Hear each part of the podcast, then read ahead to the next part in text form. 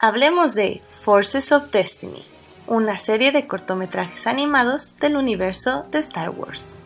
Forces of Destiny se compone de 16 cortometrajes de 3 minutos de duración en promedio que se centran en diversos personajes femeninos que han aparecido en múltiples eras de la franquicia de Star Wars.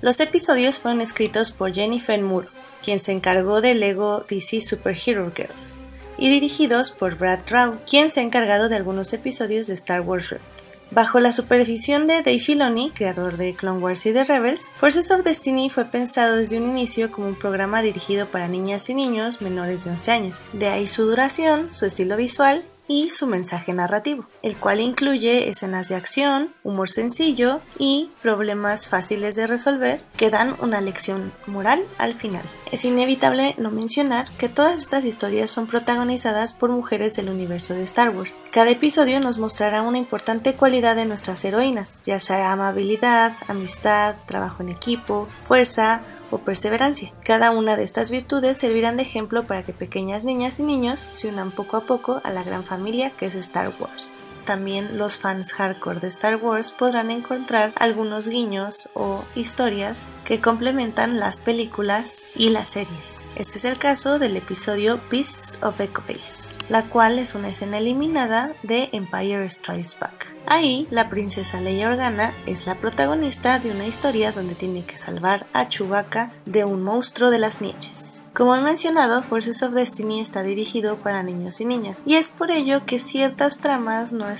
o muy interesantes o muy bien estructuradas, algunos personajes se dejan a la deriva, otros no se profundizan tanto. Sin embargo, hay una que otra historia que valen bastante la pena. Así que si no les interesa ver todos los cortos, les daré una lista de lo que tienen que ver y los que pueden evitar. A evitarse son todas las historias de Rey en Yaku. No solo son banales, sino que además no aportan mucho a lo que es la historia de Rey. El único episodio que podría valer la pena de ella sería Tracker Trouble, donde está con Han Solo y Finn y que funciona como una escena extra de The Force Awakens. Sin embargo, aún esa historia sigue siendo como muy tonta y hace ver a Finn como un inútil básicamente. Otro personaje poco aprovechado es Jin Erso, a quien dejan atrapada en su vida de fugitiva y realmente no exploran más que ella huyendo o medio ayudando a extraños. Tal vez su episodio más relevante es Accidental Allies, donde tiene un crossover o al menos se encuentra con Sabine Wren.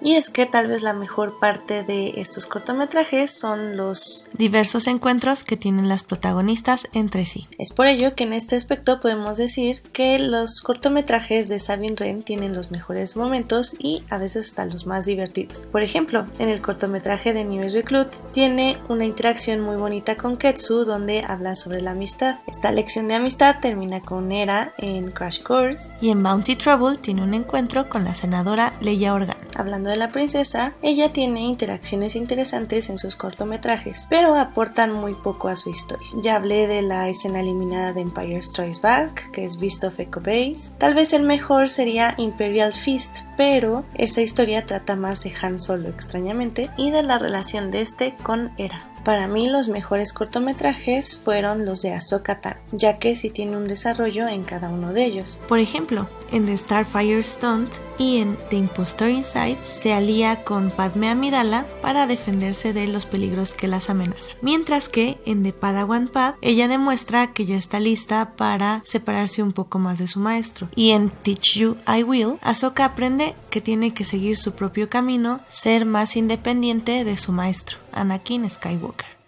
Como mencioné en algún punto de este podcast, estos cortometrajes no son ni lo mejor, pero tampoco son lo peor de Star Wars. Creo que es un buen intento para acercarse a un público que todavía no habían explorado a nivel televisivo o al menos de animación. Además de que da un buen protagonismo a personajes femeninos que en la saga original o en las películas eran bastante inexistentes y, en muchos aspectos, lo siguen siendo en las películas. Creo que la literatura ha hecho un buen trabajo en retratar a más mujeres en el universo de Star Wars y ya era hora de que las series lo empezaran a hacer también. Es por ello que si bien Forces of Destiny no es un gran producto, es un buen intento para la representación femenina en el universo de Star Wars y un buen acercamiento a las niñas y niños. Los cortometrajes de Forces of Destiny los pueden encontrar en el YouTube oficial de Disney.